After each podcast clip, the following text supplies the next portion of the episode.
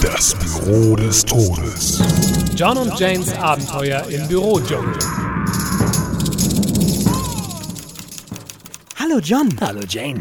Sag mal, hast du Müller gesehen? Ja, der füllt gerade den Süßigkeitenautomaten auf. Aber nein, du Dummerchen. Ich meine den Müller aus der Buchhaltung. Ich will mein Wasserflugzeug als Spesen abrechnen. Müller aus der Buchhaltung, also der mit der Brille. Nein, das ist Müller vom Outbound. Ich meine den Müller mit dem Holzbein. Äh, Geht's noch ein bisschen genauer? Groß, halbglatze, stechender, fieser Blick. Tätowierungen im Gesicht. Ah ja, so ein fies aussehendes Blumenmuster. Nein, ich glaube, wir reden aneinander vorbei. Äh, Tut mir leid, ich kann mir einfach keine Namen merken. Es kann doch nicht so schwer sein, diesen Müller zu finden. Frag doch Müller, der kennt hier jeden. Müller? Diesen verlogenen Bastard? Niemals.